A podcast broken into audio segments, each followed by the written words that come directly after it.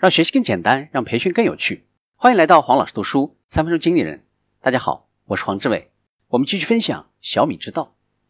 我们来看三三法则的第二个，叫做三个战术：开放参与节点、设计互动方式和扩散口碑事件。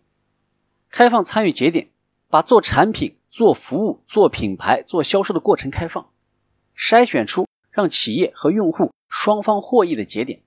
开放的节点应该是基于功能的需求，越是刚需，参与的人越多。设计互动方式应该遵循简单、获益、有趣和真实的原则，互动方式要不断的改进。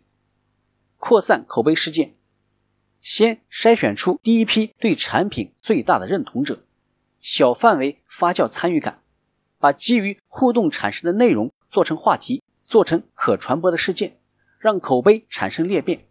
影响十万、百万甚至更多的人参与，同时也放大了已参与用户的成就感，让参与感形成螺旋扩散的风暴效应。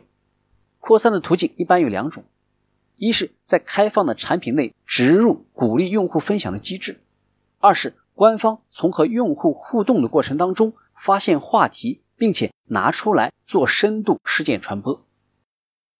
今天的分享就是这样。请关注黄老师读书，每周您都将收到我们推送的黄老师读书的文字版本。